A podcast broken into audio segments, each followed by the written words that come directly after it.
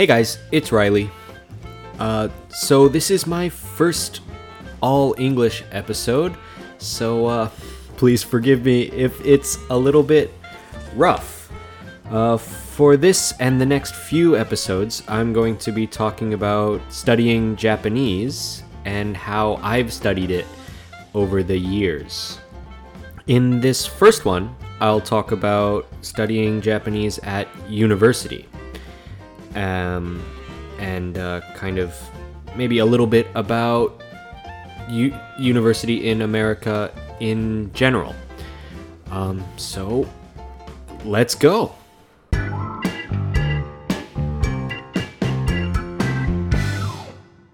All right. So, I started studying Japanese in my senior year of university. Uh, in America, we have four years of university, and the last one, the fourth one, is called senior year. Uh, the first one is freshman. The second is sophomore. That's S O P H O M O R E. The third is junior, and the fourth is senior. So, up to this point, I had been a linguistics major and a Spanish major. So, in linguistics, we studied about a lot of languages. We studied about the kind of sound systems of languages, and we studied about kind of rules of grammar that are similar between many languages. Um, and well, in Spanish class, we read books in Spanish and watched movies in Spanish and talked about them and that kind of stuff. And I had been studying Spanish since junior high school, uh, seventh grade. And then in high school, I continued studying Spanish as well as Latin and a little bit of French too. Um, but French and Spanish both come from Latin. They're kind of the new versions of Latin, if you will. Um, but then when I got to university and we and I started studying linguistics, there were all these other languages that we would see examples from. Like we would see examples of languages from Siberia in Russian where they have super long words. Or we would see examples of uh, Quechua, which is a language from uh, South America, where there are very few vowels. I think just maybe just a, e, and u are the only three vowels in their language. I could be wrong about that. But anyway, in linguistics, we were studying about all kinds of other languages, but my uh, specific knowledge was only in English, of course, and Spanish, French, and Latin. And all of these languages are closely related.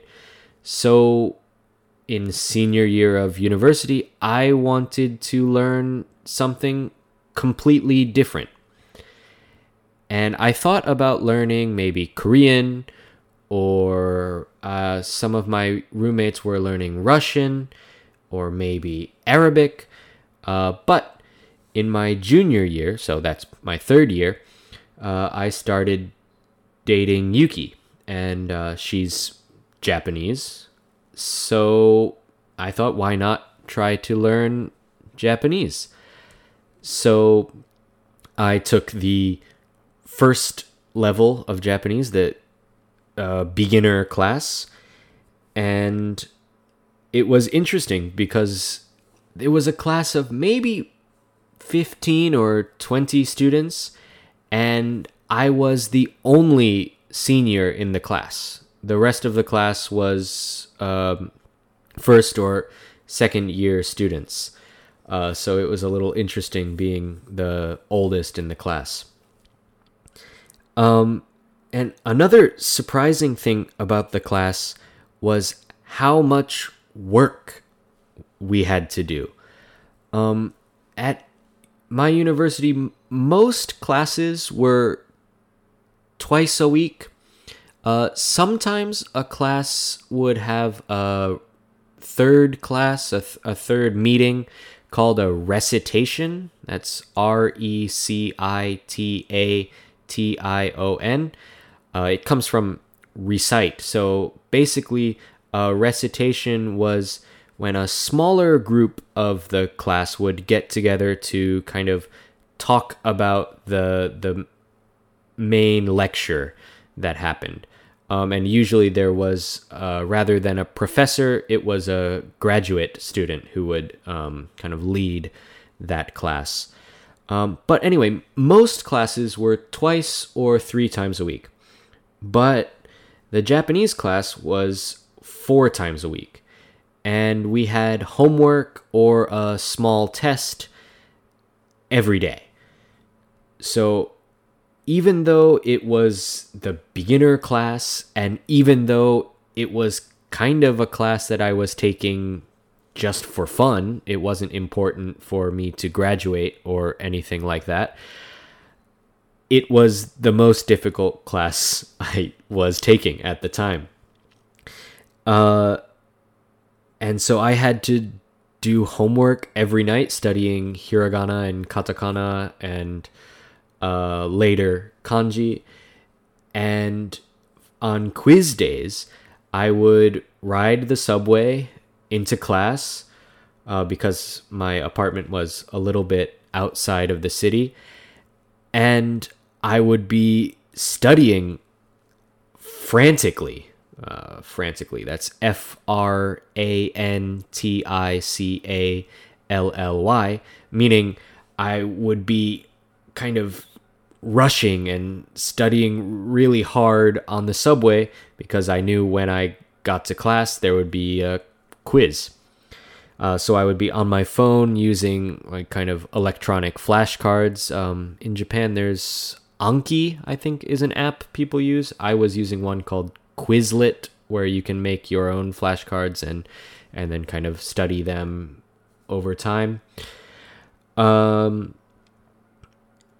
and yeah, the the first semester, um, the first uh, half of my senior year, I took Japanese one, and it was difficult because you know we learned hiragana and katakana and the the beginnings of kanji, kind of the very easy ones. Um, but ultimately, it was a pretty fun class. Um, uh, I'll say my professor's name in that class.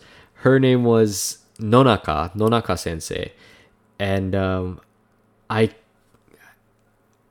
I uh, thought it was really funny that her name sounded like onaka, which you know stomach, right? Uh, so I came up with the kind of I guess tongue twister, maybe hayakuchi kotoba. Although maybe it's not hard for Japanese people to say. I said uh, nonaka no onaka no naka ni right. I thought that was very clever at the time, but maybe now that I know a little bit more Japanese, it's uh, actually kind of basic. Um, but yeah, so after that, I went into Japanese 2 the next semester, and for some reason, that class was a lot smaller than Japanese 1. There were only six or seven students in the class, and again, this time I was the only senior. Um, so it was interesting for me because I was taking this class kind of just out of interest for no real serious reason. Um, but some of the other students in the class were planning on becoming Japanese majors. So I'm sure all of them are uh, very good at Japanese now. And um, that second class, Japanese 2, was when I started to start to be able to speak Japanese a little bit. Um, sometimes the professor would ask us to uh, only speak Japanese in class, or we would have to talk about our week or our weekend in Japanese at the beginning of class. Um, and in this class, we were using a textbook called Genki, and uh, actually, I think we were using Genki 2 at this point, the second textbook. And uh, so it was kind of your maybe typical language class where we would have like a dialogue in the textbook. There would be an example dialogue uh, that's D I A L O G, um, where two people would speak to each other, and there would be some example using a set um, grammar pattern, and then we would have to kind of copy that dialogue or change it a little bit, maybe change the vocabulary uh, in the dialogue. And also in the second class, we started to uh, read more Japanese. Of course, like kind of very simple Japanese with a lot of uh, furigana under the difficult kanji, but we would have to read out loud in front of the class. And I was terrible at this. I mean, I was probably the slowest reader in the class. And I don't know why. I mean, I knew how to read uh, kana and and some kanji, but I couldn't read it quickly. I I I just as hard as I tried, I always was slow. Um and I think I'm a little bit faster now, but I I actually don't know. I think I'm still very slow at reading Japanese even when I know the words. Um yeah. But so we had to give some kinds of presentations in front of the class. Um, I think one of the presentations we gave, maybe kind of early in the class, was just kind of talking about our average day. So, you know, we would say in the morning, I wake up and wash my face and brush my teeth and something like that. Um, and I was much better at giving presentations and speaking than I was at reading, luckily. Um, I still think I didn't get a great score on that presentation. But anyway, um, eventually we started learning some more serious kanji, or at least, you know, kanji that's maybe more difficult than what first graders in Japan learn. But uh, we never really got into being fully able to have a conversation in Japanese.